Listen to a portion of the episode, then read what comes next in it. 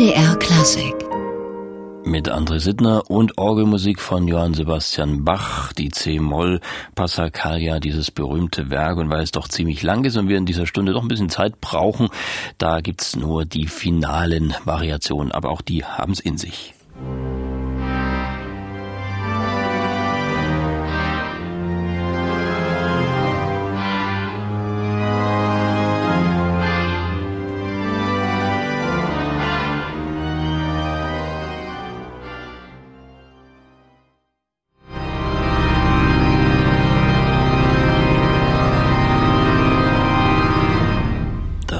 Stückchen die finalen Variationen aus der berühmten C-Moll Passacaglia von Johann Sebastian Bach. Und wenn Sie sich jetzt fragen, die Orgel hat vielleicht ein bisschen ungewohnt geklungen, das klären wir gleich auf, denn es ist eine besondere Orgel, gespielt auch von einem ganz besonderen Organisten, Sebastian Heindl aus Leipzig stammte der junge Mann und hat sich quasi bei einem der wichtigsten Orgelwettbewerbe der Welt in die Höhle des Löwen gewagt zum Longwood Gardens International Organ Competition. Und was soll man sagen. Er hat eben mal alle ausgestochen dort und diesen Wettbewerb gegen wirklich starke Mitbewerber gewonnen. Das hat für viel Aufsehen gesorgt, weil er da auch der einzige Europäer war. Heute ist er bei uns im MDR Klassikgespräch. Zunächst nochmal herzlichen Glückwunsch zum Erfolg und schön, dass Sie bei uns sind, Herr Heindl. Guten Tag.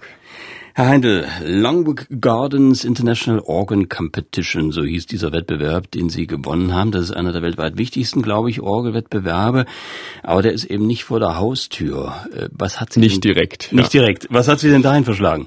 Mich hat schon immer ähm, die Art Orgel zu spielen in den verschiedensten Teilen der Welt fasziniert. Also das ist ja total unterschiedlich. Also in Deutschland gibt es eine ganz andere Orgeltradition als in Frankreich und in Amerika sieht es natürlich nochmal ganz anders aus und dafür habe ich mich schon immer fasziniert.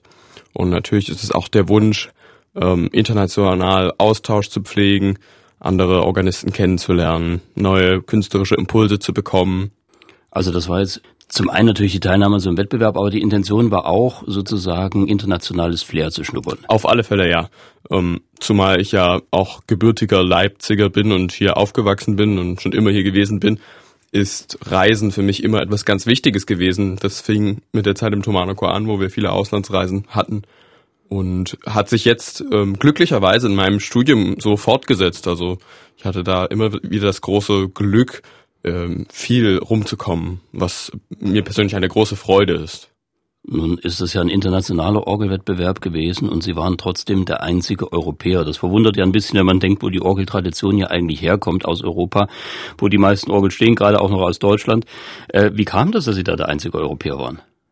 Mich persönlich wundert es auch ein bisschen, zumal dieser Wettbewerb wirklich sehr hoch dotiert gewesen ist.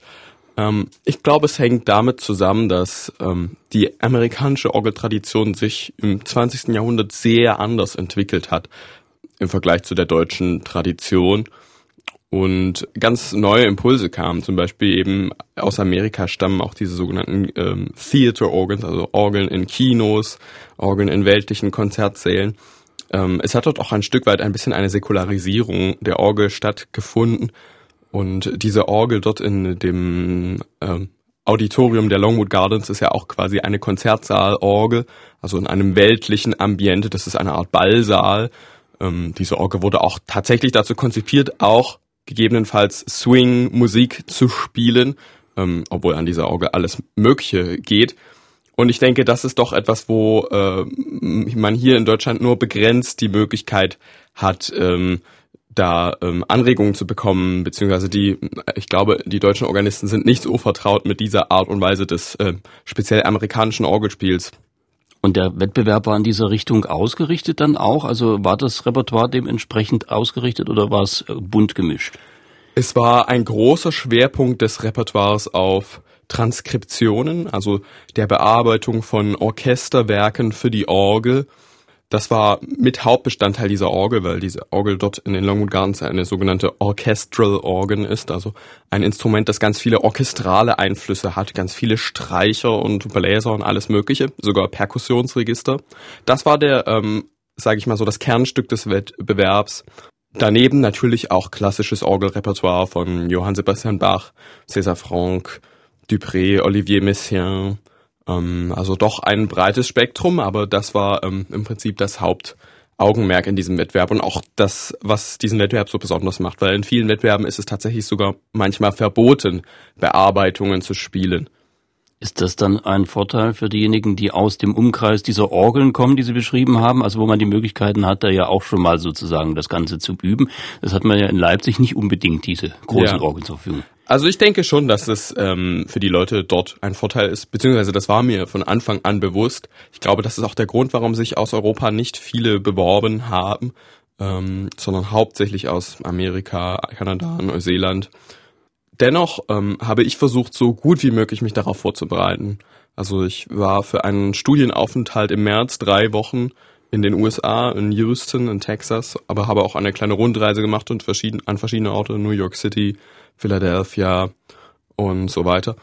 Das heißt, ich habe versucht, mich einfach langfristig darauf vorzubereiten und ähm, war auch die Woche vor dem Wettbewerb hier in Deutschland an einer amerikanischen Orgel, einer der ganz wenigen, die es hier gibt, und habe dort üben können und mich so gut wie möglich darauf vorbereiten können, was ja auch ganz gut geklappt hat, scheinbar. Was war dann Ihr spezielles Programm, was Sie dort geboten haben?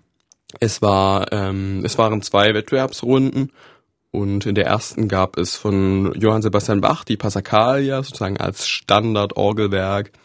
Daneben aber auch von Modest Mussorgsky die Nacht auf dem kahlen Berge, was eine sinfonische Dichtung für großes Orchester ist, sehr üppig orchestriert von Rimsky-Korsakow. Und dann noch ein ähm, Walzer von Siegfried Karg-Ehlert, das ja auch ein Leipziger Komponist ist, der leider ein bisschen im Schatten seines Zeitgenossen Max Regers steht. Und der ja auch so ein bisschen die Orgel erweitert hat in ihrem Repertoire. Definitiv. Also Siegfried Karg Ehlert hat sogar Konzertreisen in die USA unternommen und hat sogar an der Orgel in den Longwood Gardens ein Konzert gespielt. Ähm, weshalb es für mich nahe lag, diese Musik auch an dieser Orgel zu spielen, weil er explizit auch im Vorwort zu diesem äh, Walzer, den ich da gespielt habe, schreibt, das sind drei Stücke für Orgel, dass er diese Stücke geschrieben hat, nachdem er eine Kinoorgel in Amerika kennengelernt hat und unter diesem Eindruck, dass er da improvisiert hat, hat er diese Stücke quasi geschrieben und das ging tatsächlich ganz fantastisch an dieser Orgel in den Longwood Gardens. Und Longwood Gardens hat uns freundlicherweise den Mitschnitt dieses Auftritts von Ihnen überlassen. So klingt da also der Walzer von Siegfried Karg-Ehlert.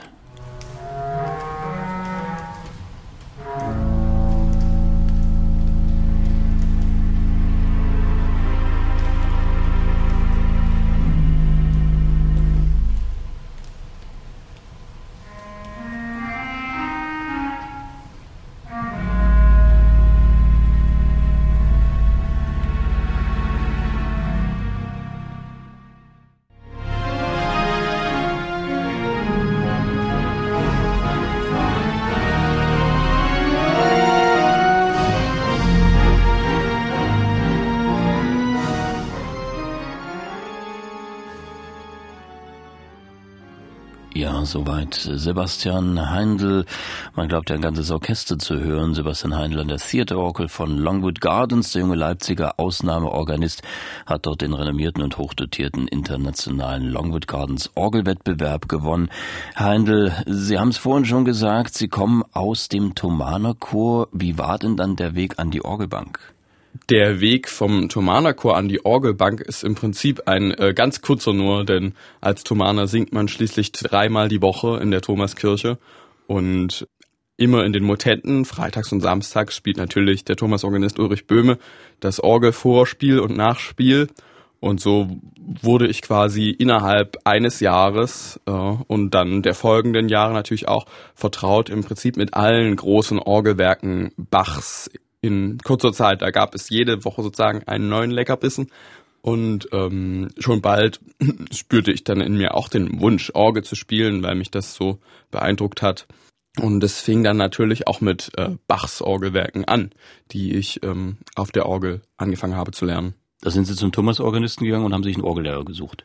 Ich hatte dann nicht Unterricht bei Ulrich Böhme, sondern bei Universitätsorganist Daniel Beischmidt, der zu der Zeit der Assistent von Ulrich Böhme an der Thomaskirche auch gewesen ist. Und das waren ganz wunderbare sechs Jahre bis zum Studium, die wir zusammen Unterricht gehabt haben. Und da habe ich ganz, ganz viele Anregungen mitgenommen. Nur ist ja der Orgelunterricht und das Orgelspielen lernen das eine, dass man sowas kann, ist schön, aber Sie äh, gehen ja jetzt in Richtung, das auch vielleicht beruflich machen zu wollen. Also man studiert ja so ein Instrument, um das dann später mal nutzen zu können und Sie nutzen das ja bereits schon sehr erfolgreich. Ja. Was ist das Ziel bei Ihnen? Das Ziel für mich ist im Wesentlichen, ähm, ich möchte, dass die Orgel als Instrument ins Bewusstsein auch der jüngeren Leute rückt. Mich persönlich hat es in meiner Jugend schon sehr fasziniert und ich denke, dieses Instrument, die Orgel, hat ein großes Potenzial, äh, beliebt zu sein bei Menschen aller Altersgruppen und speziell auch bei jungen Leuten. Und ich habe es auch immer wieder erlebt, wenn ich Orgelführung oder sowas äh, gespielt habe, dass gerade die Jüngsten ein unglaubliches Interesse für diese große Maschine, für dieses Instrument empfinden, das so viele Möglichkeiten in sich birgt, ähm, so viele Möglichkeiten zur Selbstverwirklichung, zum Ausdruck. Und das ist mir einfach das Hauptbedürfnis, das äh, den Leuten nahe zu bringen und das einfach beruflich zu machen ähm, und damit auch auf Reisen zu gehen. Ich kann mir auch sehr gut vorstellen, äh, eine Kirchenmusikerstelle an einer Kirche zu haben. Aber jetzt gerade noch, ähm, wo das Studium ist, äh, genieße ich die Freiheit sehr stark, reisen zu können und ähm, weil auf den Reisen nimmt man so viel mit und ähm, es gibt so viel Austausch, man lernt so viele neue Dinge kennen, bekommt neue Eindrücke und die dann alle wieder mit hierher auch nach Leipzig zurückzubringen, das ist äh, eine große Freude. Und Sie haben es gerade gesagt, Sie studieren noch und äh, sind jetzt gerade auch von einem Gastspiel, Konzertgastspiel gekommen. Und äh, auf der anderen Seite steht natürlich mit diesem Preis verbunden auch eine Tournee an, glaube ich, durch Nordamerika. Ähm, wie bringt man das mit dem Studium überein? Reicht da die Zeit eigentlich? Mhm.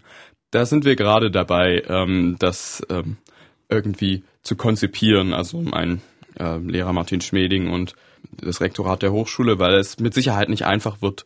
Also es ist nicht nur eine Tournee. Die erste Tournee ist jetzt diesen Oktober. Da bin ich von 29. September bis 1. Oktober außer Landes. Und das ist gerade der erste Monat des Semesters.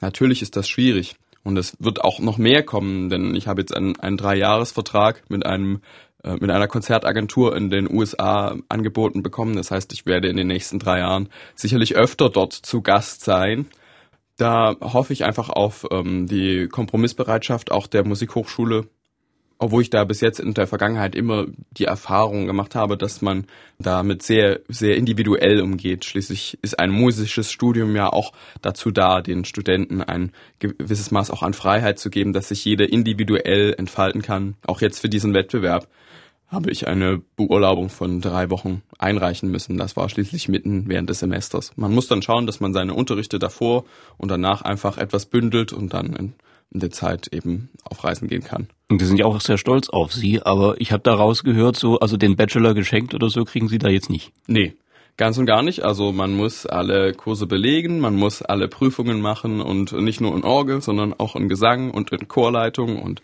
in Klavier und Cembalo, Kinderchorleitung, alles, was zu diesem breiten Fächerkanon des Kirchenmusikstudiums dazugehört. Was ich persönlich aber auch immer wieder als eine Bereicherung für mein Orgelspiel ansehe. Also ich bin eigentlich sehr froh, dass ich nicht nur Orgel studiere, sondern von den verschiedensten Gebieten da Impulse bekommen kann, die sich immer da positiv auch auf das äh, Orgelspiel auswirken natürlich. Das wollte ich gerade sagen. Also die, die, die Organistenausbildung ist ja nicht nur Organistenausbildung, sondern eine Kirchenmusikerausbildung, die sehr, sehr breit gefächert ist. Das ist eigentlich fast heute schon selten bei äh, Instrumentalausbildung, dass man einen solchen Input bekommt, glaube ich.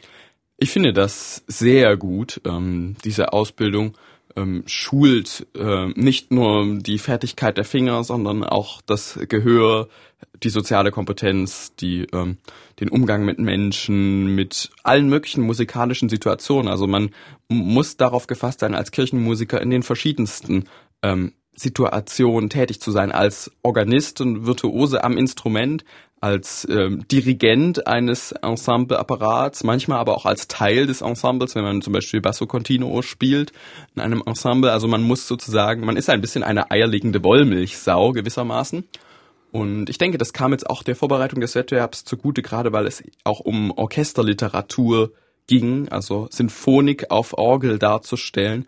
Und ich erinnere mich sehr gut, wie, wie mein Orgellehrer dann auch äh, mich im Unterricht dirigiert hat und wie wir auch besprochen haben, wie würden bestimmte Stellen mit einem Orchester funktionieren. Zum Beispiel auch die Nacht auf dem kahlen Berge von Mussorgsky habe ich auch mit meinem Orchesterlehrer Thomas Wicklein im Dirigierunterricht besprochen.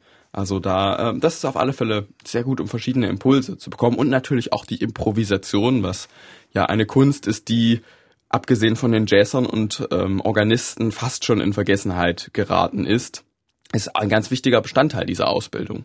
Das bringt, glaube ich, einem Musiker auch einen großen Vorteil, wenn man improvisieren kann. Man hat, glaube ich, dadurch gewinnt man einen anderen Blick auf die Musik, nicht? Definitiv ja, man, man lernt die äh, Harmonik und die äh, Formgebung der Musik viel besser zu verstehen, wenn man selber auch sich darin übt, sozusagen musikalische Formen zu improvisieren ähm, oder Stummfilme zu begleiten oder sowas. Ähm, oder auch einfach nur eine Gemeinde sonntags zu begleiten. Ähm, da bekommt man auch sehr viele Anregungen natürlich für das solistische Orgelspiel und man muss sich vor Augen führen, dass in der Vergangenheit die großen Organisten wie Johann Sebastian Bach, ähm, Mendelssohn, César Franck, ähm, Charles-Marie Vidor, das waren alles auch große Improvisatoren. Also die waren es gewohnt, sonntags, wenn die Messe war, zu kommen, ohne Noten und dann zu improvisieren. Alles. Vor-, Nachspiel, Kommunion, ähm, die Lieder. Also das war gängige Praxis und das fließt natürlich in die Komposition mit ein. Sebastian Heinleute bei uns im MDR Klassikgespräch. Hat gerade einen der renommiertesten Orgelwettbewerbe der Welt gewonnen, den International Longwood Gardens Organ Competition in den USA. Tourneen hängen auch schon dran. Da winkt also wirklich eine große Karriere. Und Herr Heindl, nachdem wir jetzt schon zweimal die große Ballsaalorgel von Longwood Gardens gehört haben, erleben wir sie jetzt mal auf einem heimischen Instrument quasi zu Hause in der Thomaskirche mit Bachs Choralbearbeitungen. Wir glauben all an einen Gott, Bachwerke Ereignis 680.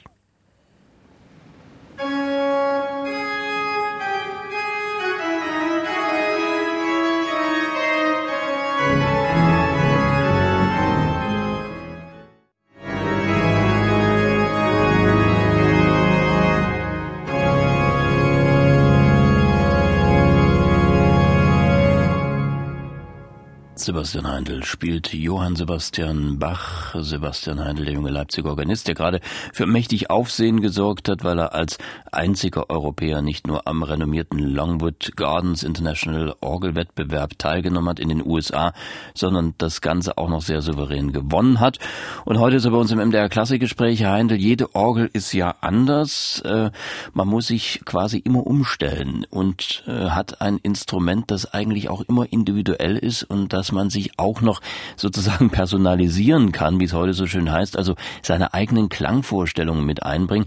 Das ist, glaube ich, auch so eine Faszination des Orgelspiels. Das ist gleichzeitig Fluch und Segen des Orgelspiels, würde ich sagen. Also ich habe damit schon die schrecklichsten Erfahrungen manchmal gemacht, äh, wenn man dann an eine Orgel kommt und man hat sich im Vorfeld schon so seine Gedanken gemacht, sein Konzept, was an jeder anderen Orgel funktioniert. Und gerade an dieser Orgel, wo man dann nur wenig Vorbereitungszeit hat oder so, funktioniert es dann gerade nicht. Und man muss plötzlich einen Kompromiss treffen, irgendetwas anders machen und manchmal klappt es dann auch nicht so gut im Konzert und dann fliegt man mal auf die Schnauze. Das gehört alles dazu beim Orgelspiel. Das ist aber auch gleichzeitig natürlich der Segen, weil ähm, es einem niemals langweilig wird. Es gibt eben nicht nur schwarze und weiße Tasten, ähm, sondern auch äh, unglaublich viele Register, die ganz unterschiedlich sind. Selbst die Tasten können sehr variieren von den verschiedenen Instrumenten.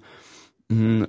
Und deshalb ist, denke ich, Flexibilität das äh, Schlüsselwort für einen Organisten. Man muss einfach sehr spontan und sehr schnell in der Lage sein, sich auf das jeweilige Instrument schnell einstellen zu können und das auch dann in die Werkinterpretation mit einfließen zu lassen. Also ein und dasselbe Stück wird niemals gleich klingen an verschiedenen Instrumenten. Und das war zum Beispiel gerade jetzt auch bei dem Wettbewerb in Longwood die Herausforderung, eben zum Beispiel auch Bach zu spielen an einer Orgel, die eigentlich nicht für Bachs Musik konzipiert wurde, sondern eher dafür Orchestermusik darzustellen, beziehungsweise auch äh, Stummfilme zu begleiten, äh, Kinoorgel, Klangfarben hatte. Und an so einer Orgel dann plötzlich Bach zu spielen, das stellt einen natürlich vor Herausforderungen. Man kann da nicht so registrieren und nicht so spielen wie an einer Silbermann-Orgel. Aber gerade das, glaube ich, ist auch noch eine extra Kunst, die der Organist mitbringt. Also ein Klavierspieler, der hat mehr oder weniger immer doch das gleiche instrumentale Material vor sich mit einem Flügel oder einem, einem Stehklavier. Der äh, Organist hat ja diesen Registerapparat, mit dem er äh, sozusagen die Farben äh, zaubern kann. Und er muss diesen Registerapparat auch kennen. Er muss also wissen, was eine Mixtur bedeutet, was eine, eine Flaute Dolce bedeutet und wie das alles klingt, um es dann auch farblich zusammenzubekommen. Ich glaube, das ist auch noch eine richtig große Kunst. Definitiv. Also man ist da ein bisschen wie ein Maler mit einer Palette, die eben ganz unterschiedlich sein kann. Mal ist die Palette nur schwarz-weiß ähm, und man muss trotzdem das gleiche Motiv damit malen können wie mit einer ganz üppigen, ähm, fein abschattierten Farbpalette. Manchmal sind die Farben eher grob und kontrastieren und mal mehr impressionistisch ineinander fließend. Das ist von Instrument zu Instrument ganz unterschiedlich und gerade jetzt an der Orgel in Longwood hatte man wirklich eine schier endlose Auswahl. Also diese Orgel hatte 146 Register, glaube ich. Also das ist, glaube ich, so viel wie beide Orgeln in der Thomaskirche zusammen oder so oder noch mehr, glaube ich. Ähm, also wirklich eine unglaublich große Auswahl und auch ganz viele Möglichkeiten zur dynamischen Schattierung, also Schweller und Spielhilfen, mit denen man eben die auf die Register auch in sehr schneller, ähm, flexibler Art und Weise zugreifen konnte, um diese orchestralen Effekte zu erzeugen. Es gab auch eine ganze Reihe von Perkussionsregistern, die, ähm, also zum Beispiel Becken und Trommel und Kastagnetten gab es, ähm, Glockenspiel, Celesta, Harfe, also ganz unübliche Sachen, die man tatsächlich sonst gar nicht so findet. Also es gab da wirklich in dieser Orgel viele Entdeckungen und äh, ganz viele äh, Register, die ich noch nie unter den Händen hatte. Ist das dann so eine Art Puzzlespiel, dass man, man braucht ja da glaube ich erstmal eine ganze Zeit, ehe man das überhaupt erstmal alles entdeckt hat. Ich hatte vor einiger Zeit äh, mit Olivier Latry gesprochen, der in Notre Dame, der sagt, also allein, äh, selbst an der Orgel, an der er schon sehr, sehr lange spielt, entdeckt er immer noch wieder neue Ecken und neue Farben. Äh, dat, wenn man dann dort auch noch unter Druck steht in so einem Wettbewerb, stelle ich mir gar nicht so einfach vor, da die Zeit zu finden, sich da einzufinden in diese vielen Farben und daraus was zu mixen.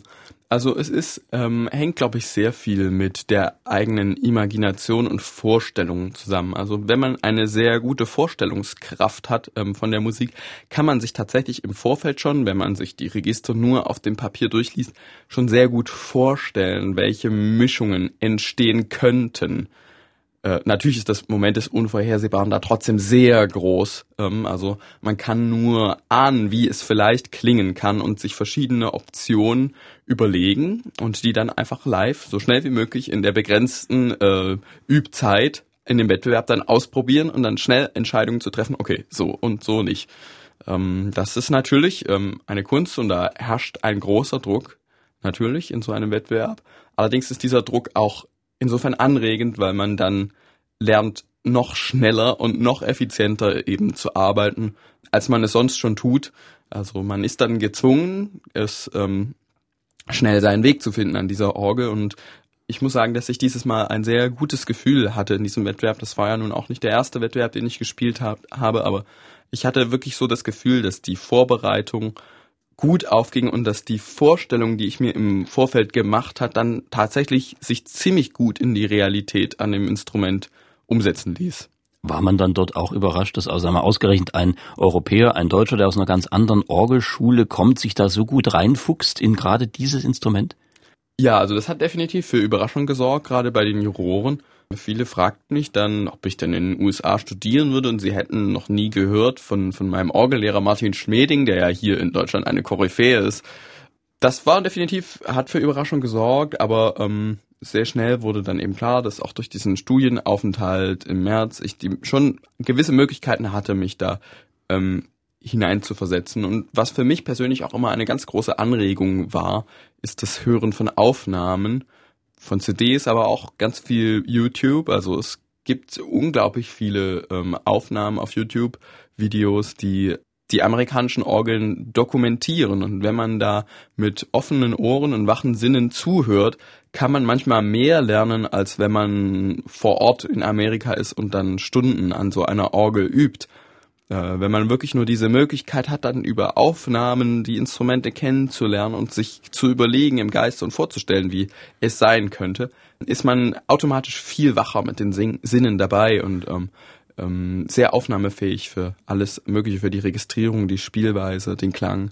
Und wie virtuos Sie das beherrschen, das haben Sie auch in Langwood gezeigt. Wir haben hier einen kleinen Ausschnitt vom Beginn aus der Nacht auf dem Kahlen Berg, also diesem Orchesterwerk, was auf die Longwood Gardens Orgel übertragen worden ist und was ja als Orchesterwerk schon ganz schön beeindruckend ist, aber auf der Orgel nochmal einen ganz besonderen Charakter bekommt.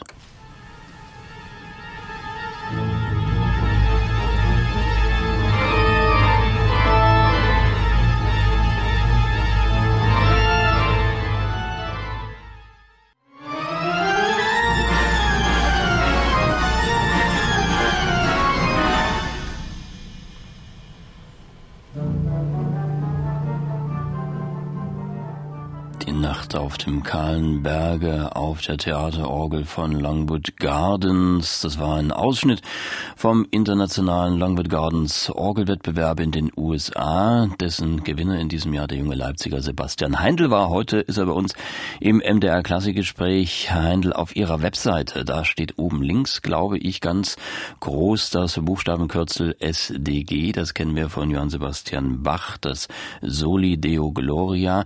Wie wichtig ist dieser dieser geistliche oder kirchliche Hintergrund für Sie, den ja die Orgel gerade hier in Europa doch meist mitbringt? Der ist für mich persönlich essentiell, ähm, da für mich nach wie vor Bachs Musik das Zentrum äh, aller Orgelmusik darstellt. Es ist, steht, denke ich, über den meisten äh, originalen Orgelkompositionen dieses äh, Motto. Also das setzt sich später auch fort eben in den Orgelwerken von Franck und Messiaen, wo die äh, geistliche Komponente ganz stark ist. Ich denke jedoch auch, dass man diese ähm, gewisse spirituelle Komponente auch in Orchesterwerken wiederfinden kann, die man auf die Orgel überträgt. So zum Beispiel ist Mussorgskis Nacht auf dem kahlen Berge ja zuerst mal ein, ähm, ein Gemälde, äh, gewissermaßen ein Tongemälde, dieser russischen Volkssage, dass es eben in der Johannisnacht vor dem Johannistag, was ja eben auch ein christlicher Feiertag ist, genauso wie auch ein weltlicher Feiertag, die Sommersonnenwende, ähm, dass es eben in dieser Nacht zu dämonischen Erscheinungen kommt auf diesem Berge, ähm, zu Hexen, ähm, der Teufel tritt auf, also ein ganz unheimliches Gebaren findet dort statt. Das Werk ähm, nimmt jedoch eine ganz ähm, verblüffende Wendung, als plötzlich die Kirchenglocken einer nahegelegenen Dorfkirche den Johannistag sozusagen einläuten, den Morgen des nächsten Tages und der ganze Spuk ähm, verschwindet plötzlich wieder in, in seinen Löchern gewissermaßen. Und dieses Stück funktioniert auf Orgel erstaunlich gut, weil ähm, die Orgel kann tatsächlich, wenn man die Klangfarben entsprechend nutzt, auch etwas sehr ähm, Dämonisches haben. Ähm, Gerade auch in, in ähm, den Filmen des 20. Jahrhunderts sieht man sehr oft sehr illustre Gestalten, die Orgel spielen, etwa Graf Dracula oder Captain Nemo, äh, Davy Jones aus Fluch der Karibik. Also äh, die Orgel hat tatsächlich in, innerhalb des letzten Jahrhunderts da auch eine, eine zwiespältige Rezeption erfahren. Als äh, hauptsächliches Kircheninstrument sind es dann doch teilweise ähm, sehr fast schon dämonische Gestalten, die Orgel spielen. Und in Mussorgskis Nacht auf dem kahlen Berge findet man beide Seiten. Es ist zunächst der dämonische Spuk, ähm, das total überschwängliche und ähm, diabolische, was dieses Instrument durchaus bereithalten kann, äh, wenn man es virtuos spielt.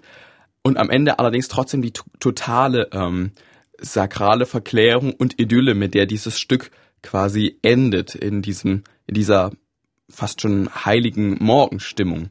Ähm, deshalb war das für mich ein ganz besonderer Reiz, dieses Stück auf dem ähm, Programm zu setzen und ich könnte mir auch vorstellen, das hier in Deutschland in vielen Orgelkonzerten zu spielen. Also das geht nicht nur an einer amerikanischen Orgel. Und der Longwood Gardens International Organ Competition hat uns freundlicherweise diese Aufnahmen zur Verfügung gestellt und wir haben dann nochmal den Teil rausgesucht, wo eben, wie Sie gerade gesagt haben, diese Spukstimmung in den Morgen kippt. Noch einmal Sebastian Heindl an der großen Orgel von Longwood Gardens. Musik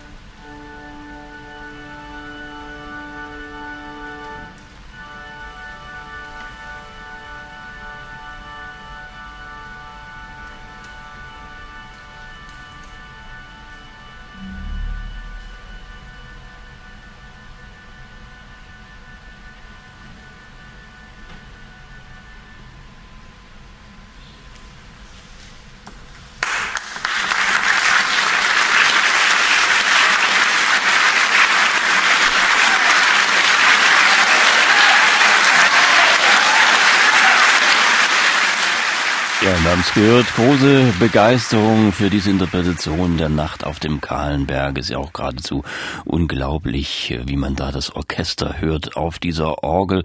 Und gespielt wurde sie von Sebastian Heindl, der diesen renommierten Longwood Gardens International Orgelwettbewerb gewonnen hat vor kurzem.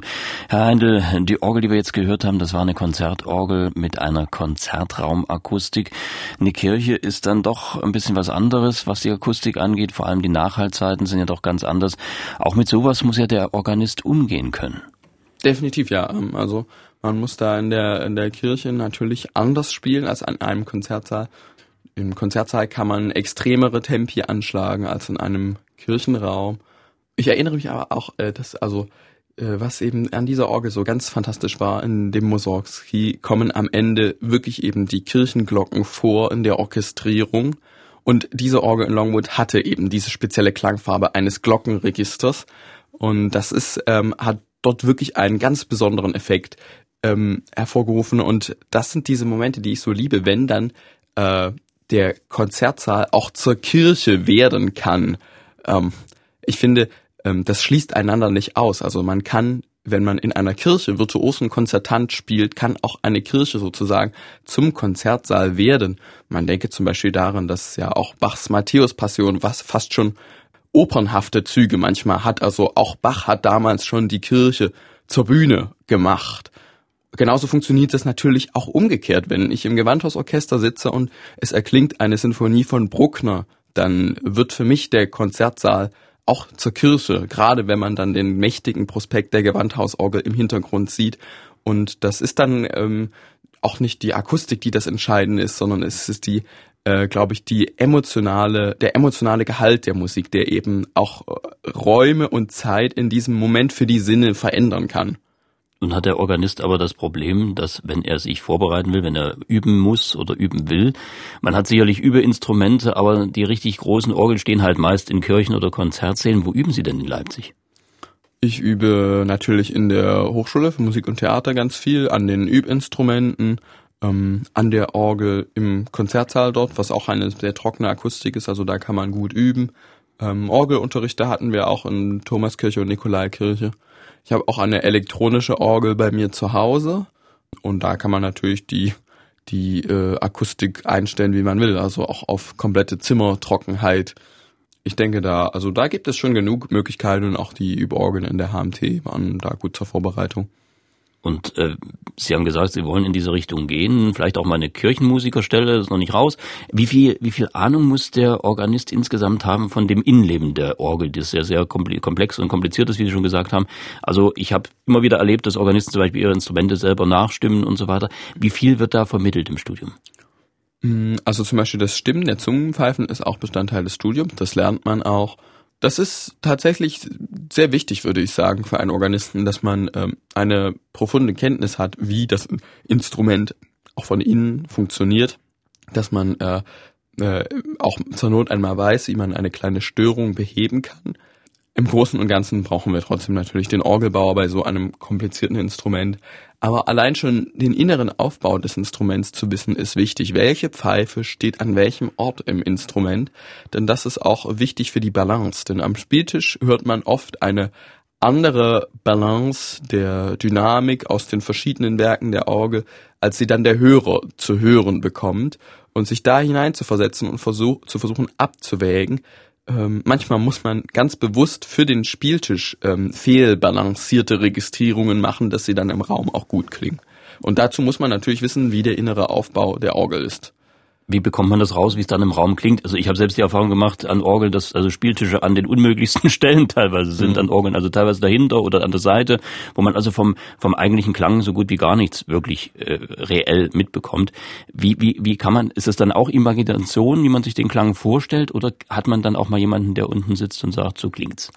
Das ist natürlich gängige Praxis, wenn ich jetzt irgendwo ein Konzert spiele oder wenn wir Klassenkonzerte machen mit der Orgelklasse, dass wir uns natürlich gegenseitig assistieren und ähm, die Registrierung auch einmal abhören von unten, dann spielt mal der andere, dann kann man selber hören. Ähm, und natürlich, wenn man ein Instrument ganz gut kennt, äh, weil man es schon oft gespielt hat, dann weiß man natürlich um die Tücken der Balance und was problematisch ist. Das war allerdings bei dem Wettbewerb in Longwood strikt verboten. Also ähm, es ähm, war komplett verboten, Assistenz zu haben bei dem Einregistrieren und Üben an der Orgel. Man musste ganz alleine in diesem Raum sich zurechtfinden und dann eben versuchen zu erahnen, was die besseren äh, Entscheidungen dann sind an dem Instrument. Dann haben Sie gesagt, Sie wollen jungen Leuten, also noch jüngeren als Ihnen, die Orgel nahebringen als Instrument, die Orgel äh, ihre Faszination nahebringen. Nun beklagen ja gerade Gemeinden und äh, die Kirchspiele, dass äh, die Kantoren und die Organisten zunehmend fehlen, dass also viele Orgeln immer mehr verweisen. Äh, woran liegt denn das Ihrer Meinung nach? Es scheint ja ein gesellschaftlicher Trend zu sein, dass auch die Mitgliederzahlen in den Kirchen zurückgehen. Ich kann nur sagen, es ist wichtig, dass man nah am Zeitgeist bleibt, immer wieder und sich Neuerungen auch nicht verschließt. Also ähm, natürlich das Alte bewahren, aber auch Leute wie Bach haben Dinge radikal verändert, ähm, zu ihrer Zeit schon. Und da müssen wir den Mut behalten ähm, und gleichzeitig eben die Kenntnis der Tradition, dass wir einen Weg finden, nicht, also junge Leute, und damit meine ich jetzt nicht nur jetzt ganz junge im Schulalter, sondern eben auch gerade ähm, Leute im studentischen Alter zu erreichen, weil ich glaube, in der Zeit, wo man studiert oder eine Ausbildung macht, also gerade mit der Schule fertig ist, da stellen sich ja irgendwie schon dann wirklich die Weichen fürs Leben. Nach, nach der Schule sind ja gewissermaßen noch alle Türen offen. Und das sind, glaube ich, auch, ist die Zeit, wo sich die Menschen dann wirklich existenzielle Fragen stellen. Und für diese Menschen muss dann die Kirche Antworten finden, beziehungsweise diesen Menschen muss die Musik etwas Besonderes geben können, muss diese Menschen erreichen können.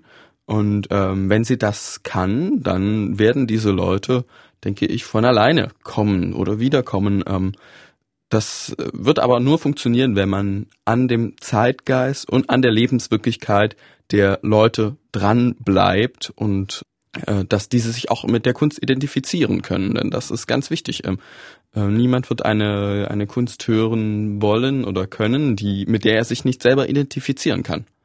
Und wer jetzt Sebastian Heindl mal hören möchte und dieses fantastische Orgelspiel, wann kann das sein? Ähm, ich bin diesen Sommer wirklich viel unterwegs. Also ich habe viele Konzerte, ähm, auch einige in Deutschland, in Hamburg, ähm, spiele ich in Trier, spiele ich, habe ein Konzert in Wien.